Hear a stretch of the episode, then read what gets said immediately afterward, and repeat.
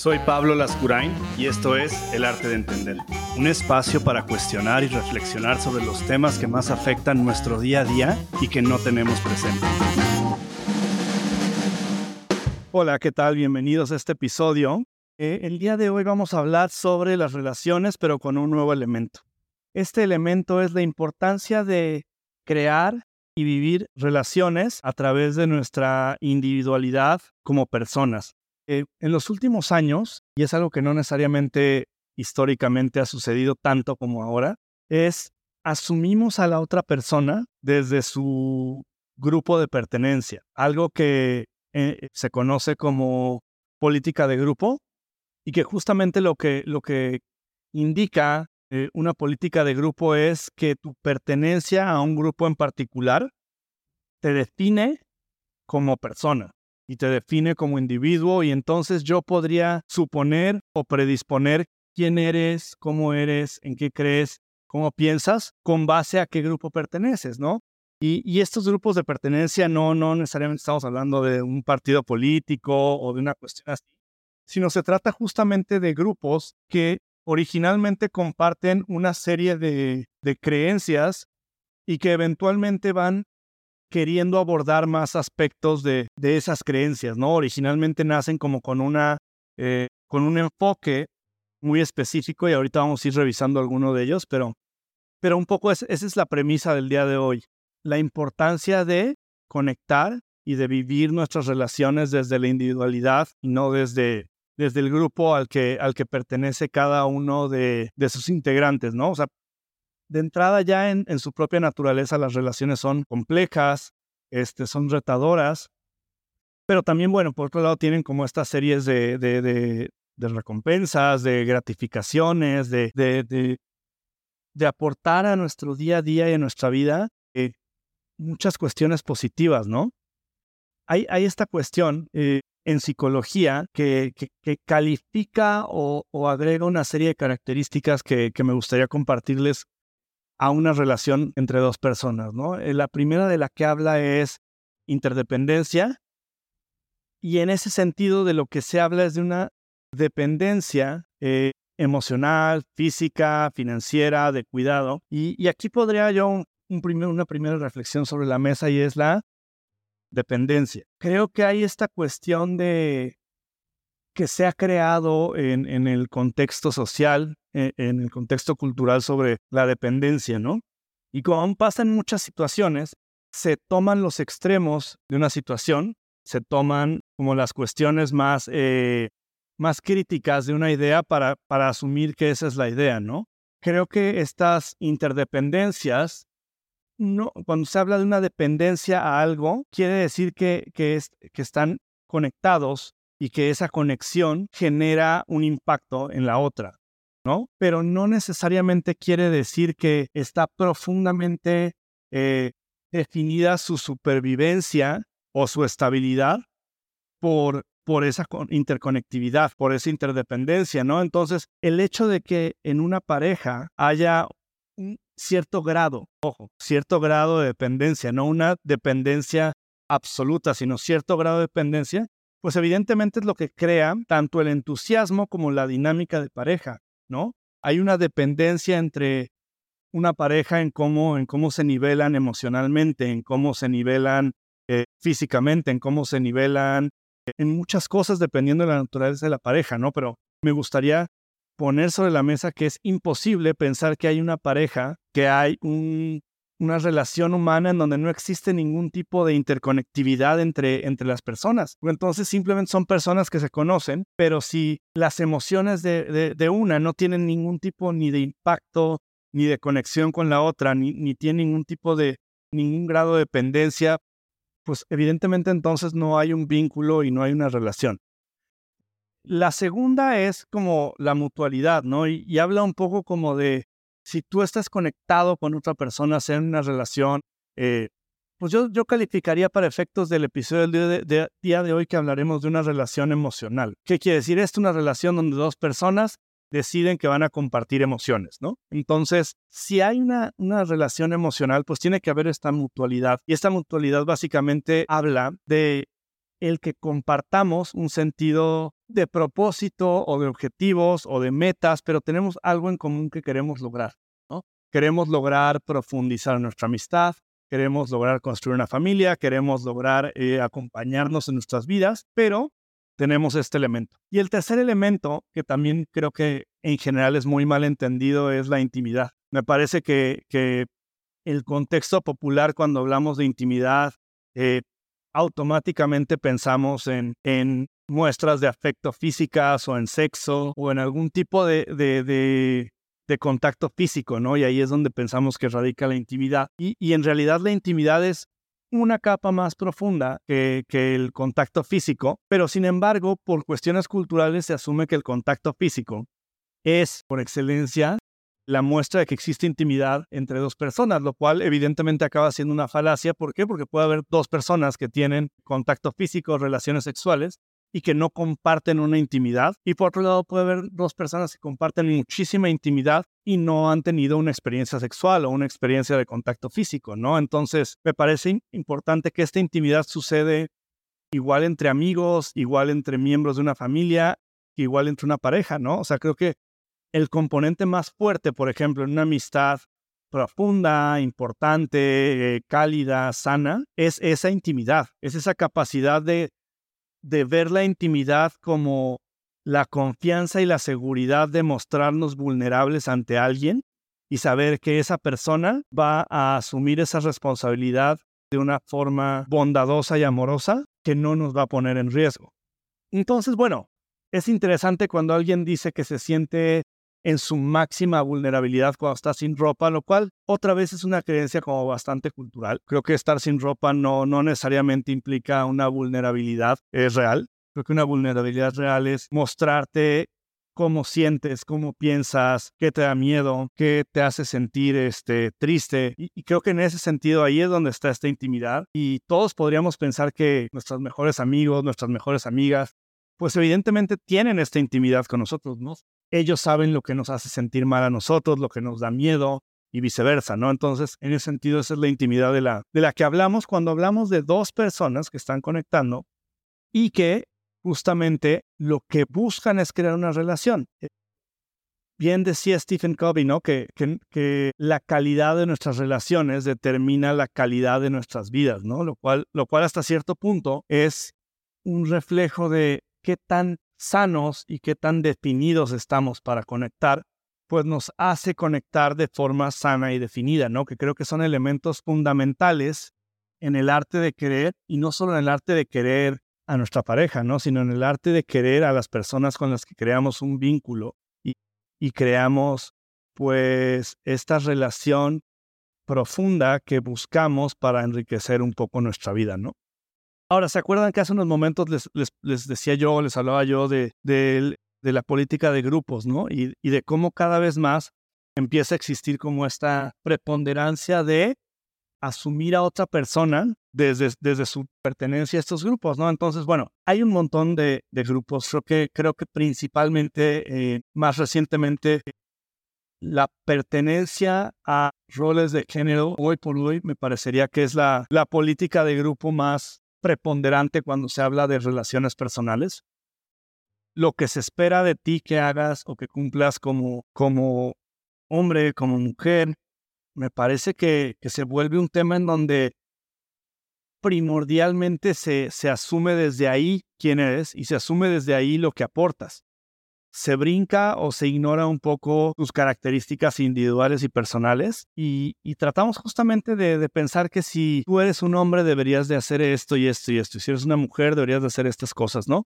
Y la realidad es que lo que provoca esto justamente es la falta de, o sea, lo que, más sí, o sea, lo, lo que provoca el fortalecer los roles de género muchas veces, y se puede ver mucho en países donde los roles de género son muy pronunciados, pues se promueve mucho más la práctica en el día a día de relaciones menos profundas, de relaciones donde se busca menos intimar con la persona y se busca más intimar con su género, ¿no? Con lo que se espera que tú hagas, con lo que se espera que tú cumplas. Y, lo mismo pasa cuando hablamos de otros tipos como de, identidades de, género, no solo, no solo los, roles de género, ¿no? Y entonces resulta que si tú eres un hombre cis, seguramente piensas así. Si tú eres una lesbiana, seguramente tienes estas creencias, ¿no? Y, y nos brincamos toda esta parte en donde tú puedes ser que seas gay, que seas lesbiana, que seas un hombre trans, que seas una mujer trans, puede ser que todo, pero puede ser que eso sea solamente una parte muy pequeña de tu identidad, ¿no? ¿Por qué? Porque nuestra identidad es muchas otras cosas. Es cómo percibimos el amor, cómo lo damos, cómo percibimos los vínculos familiares, cómo los vivimos, este, cómo nos gusta relacionarnos, las heridas que tenemos, los traumas que tenemos. Y, reducir a una persona ser una mujer cis o a ser un hombre trans. Y, y eso me hace a mí pretender que entiendo quién eres, qué piensas y qué quieres. Es igual que pensar que, ah, es que tú eres un hombre, híjole, y eres mexicano. No, pues seguramente serás machista o seguramente, no sé, no tendrás apertura para pensar en esto o hacer esto. Y la realidad es que no es así, pero sin embargo, las relaciones empiezan a volver así, ¿no? Las relaciones se empiezan a volver como, ah, bueno, pero tú, eres hombre, entonces como eres hombre, seguramente has de ser machista. Y, como seguramente eres machista, entonces si estás en desacuerdo conmigo, que soy una mujer, porque estás siendo este, machista y porque vives el patriarcado y, y entonces de ahí se derivan todas estas otras cosas, ¿no? Entonces, si eres hombre y me estás explicando cómo funciona tu startup, cómo funciona tu empresa, pues me estás haciendo mansplaining, ¿no? Y entonces empieza a ver todas estas reducciones de términos profundamente simplistas, profundamente carentes de, de, de, de, fundamento, en donde hay un fundamento filosófico o argumentativo, donde realmente eh, exista una composición de cómo se, cómo se configura. Y acaban siendo como estos términos que la mitad salieron de redes sociales, la mitad salieron de un influencer, la mitad salieron de, de tema o un escándalo en Twitter. Y acaba siendo como todo este tema en donde todos nos sentimos como con mucha capacidad de leer y de juzgar a los demás, ¿no? Eh, me parece que en ese sentido, todos podríamos mucho más dejar de forzar estas identidades y estas pertenencias y, tratar de entender más a la persona. El, problema es que hay estas ideas en donde la mayoría de las personas con las que podemos hablar dicen, no, es que yo, yo sí estoy de acuerdo en esta parte, pero en esta parte no. Ah, pongamos, por ejemplo, los roles de género, ¿no? Y hay quien dice, mira, pues yo la verdad es que no estoy de acuerdo con los roles de género porque a mí no me gusta, no sé, a mí no me gusta que mi pareja, que es una mujer, cis, trabaje. Entonces, bueno, en eso sí estoy de acuerdo, o sea, porque que, pues ella tiene que cuidar la casa y todo, pero en lo que yo no estoy de acuerdo es en que yo tenga que ser quien mantiene la casa. O sea, el tema es que una vez que, entramos y, y, vivimos los roles de género, los roles de género son una construcción de cientos de años. Entonces, algo que tienen desde la parte de la optimización, los roles de género es que buscan este balance y por más que queramos adoptar una parte y otra parte no, se adoptan todos en tiempo-espacio. ¿Por qué? Porque están diseñados para ser complementarios. Entonces, imagínate que tú estás tratando de, crear algo o abriendo una caja fuerte y le estás dando vueltas, le estás dando vueltas y entonces por más que tú no quieras que esa sea la combinación, llega un momento en el que das una vuelta y, y las piezas se alinean y abre la caja fuerte. Creo que con los roles de género pasa un poco lo mismo. Tú puedes decir es que yo voy a hacer mi propia variación de los roles de género, yo los voy a vivir de mi propia forma con mi pareja y son muy distintos. Vas a acabar cayendo en, en, en generalmente, o más bien mayoritariamente, en lo mismo, porque es donde hace match y donde se nivelan y se alinean, ¿no? Entonces, me parece que en ese sentido, si bien tenemos por un lado como las ganas del sentido de pertenencia, las ganas de, encontrar como un grupo que nos represente o que nosotros podamos como proactivamente sentirnos identificados, por otro lado también tiene que existir esta parte en donde antes que ser hombre cis, antes que ser mujer trans, cualquier significativo que tenga para ti tu género, tu identidad, tienes otras muchas cosas que son mucho más que tu rol de género o que tu identidad de género. Esas son una parte de un, de un rompecabezas, no sé, 5, 10, 20 veces más grandes, ¿no? A mí me interesa mucho más entender cómo piensas, entender en qué crees. Evidentemente tu identidad de género o si crees en los roles de género me parece que es una pieza importante, pero no me haría determinar nada sobre ti. O sea, el hecho de que tú estés en desacuerdo conmigo me hace pensar o me gustaría pensar que es porque tú piensas distinto y no es porque tú estás en desacuerdo con que yo soy hombre cis. Entonces no estamos construyendo nada y no estamos avanzando hacia un lugar en donde cada quien mantenga su individualidad, sino por el contrario, el forzar estas pertenencias a políticas de grupo lo que hace es generalizar y remover la individualidad de la persona para convertirte en alguien más de la comunidad trans o convertirte en alguien más de, eh, no sé, de cualquier grupo de pertenencia que puedas pensar. Pero complica más la situación. No, no lo hace más fácil, porque creo que donde se encuentran y donde aprendemos lo que no sabemos y donde vemos lo que no vemos, es a través de la individualidad y a través de entender a una persona como una serie de factores y de, y de injerencias y no solo a través de una característica, ¿no?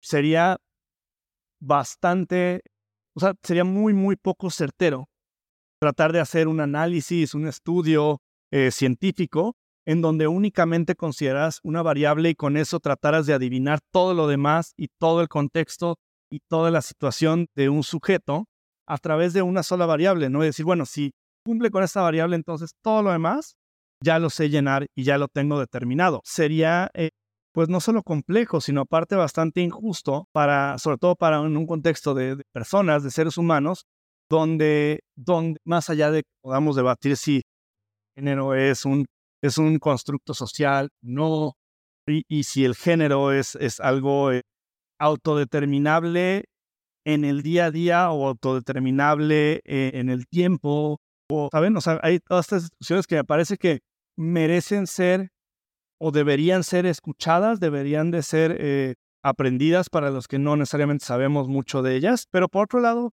deberían de profundizarse desde la óptica del el ser humano y no desde la óptica de un grupo o de una política de grupo específico, ¿no? ¿Por qué? Porque en la sociedad lo que necesitamos es todos aprender de todo. De nada sirve entrar en dinámicas en donde tú no entiendes por qué eres de este grupo. Tú no me escuchas porque perteneces a este otro grupo.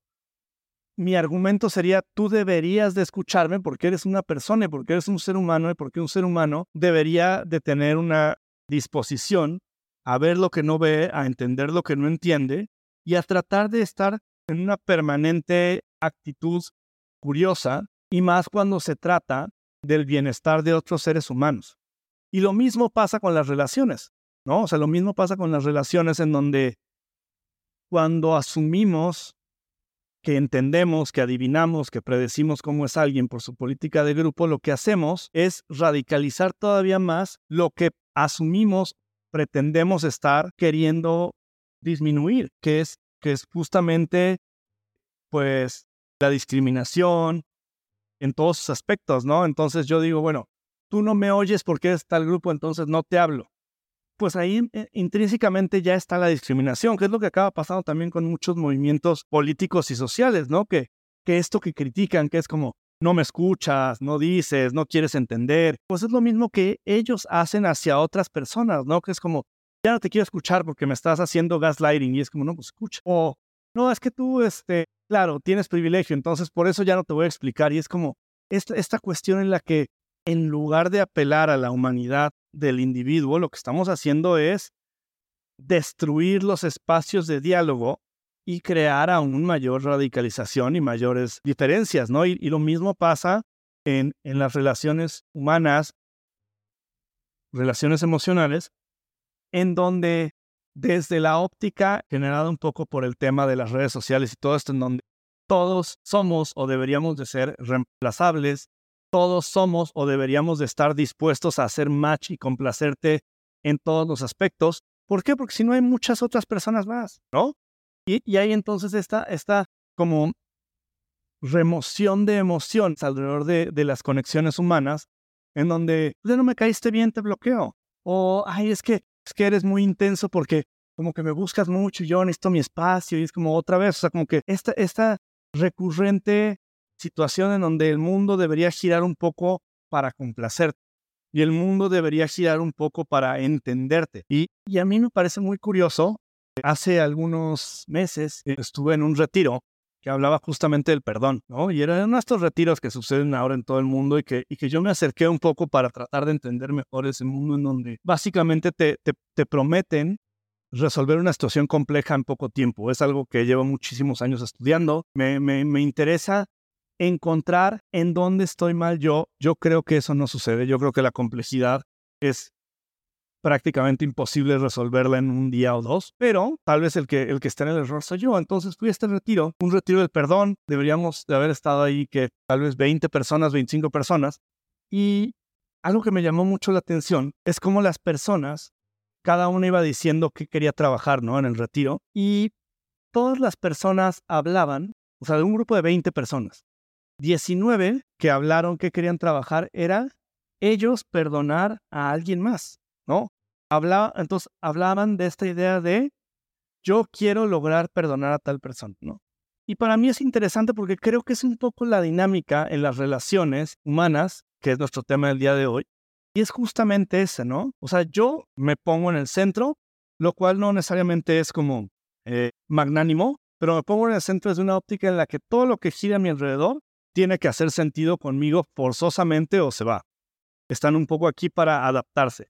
Entonces, claro, yo voy a un retiro del perdón y como yo estoy en, esta figura céntrica, pues yo no pienso, oye, pero a ver, yo voy, yo en mi caso particular, yo fui al retiro y dije, pues si tengo algo que trabajar, pues más bien es pues lograr que otras personas me perdonen, ¿no? O sea, yo voy a trabajar lo que, lo que está en mi cancha y en mi responsabilidad, ¿no? Mi responsabilidad es si yo le hice un daño, una afectación a alguien, pues cómo lograr que me perdonen, pero yo ir para yo ser todavía más iluminado y entonces poder perdonar a los demás. Y creo que es un poco la forma, ¿no? O sea, yo, yo tengo esta creencia que cuando conozco a alguien, creo que conocer a alguien es pues de las cosas más lindas en, en, en la vida, ¿no?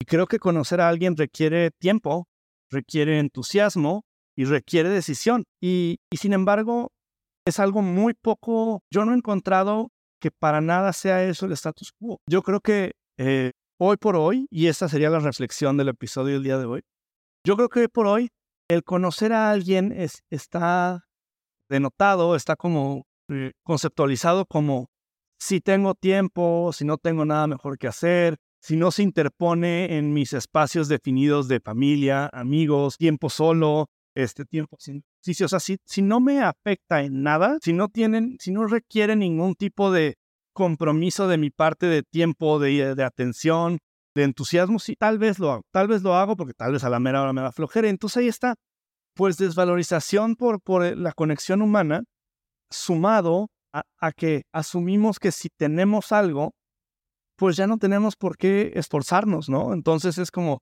bueno, pues yo ya tengo mis amigos, pues yo para qué le voy a echar ganas y conocer a alguien, pues yo ya tengo mis amigos, ¿no?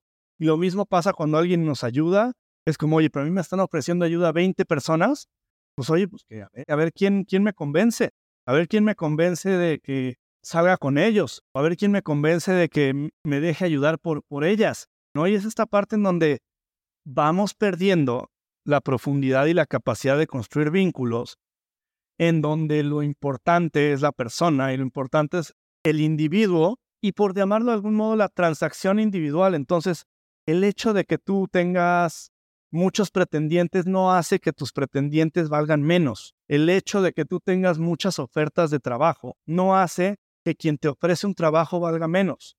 Y sin embargo, esa es un poco la conceptualización que, estamos teniendo hoy sobre las relaciones humanas. El hecho de que tú tienes muchas alternativas hace que no tengas que ser atento o ser respetuoso o dedicar tiempo o ser entusiasta. Y eso, pues bueno, acaba, acaba creando eh, situaciones en donde las relaciones no, no florecen y no, este, y no construyen. Entonces, espero que se queden hoy un poco con esa, con esa reflexión. Espero que, que piensen que cada persona, cada individuo, sí, evidentemente hay individuos con los que no conectamos, con los que no tenemos eh, la posibilidad de crear un vínculo, pero creo que cuando encontramos esa posibilidad, eh, seamos curiosos y seamos bondadosos en entender a la persona eh, más allá de si es de la religión, de la religión judía o católica, o si es de este lugar de, la República o si es de este país o si es del otro, o si, porque si es de este país seguro es así, y si es este, de la comunidad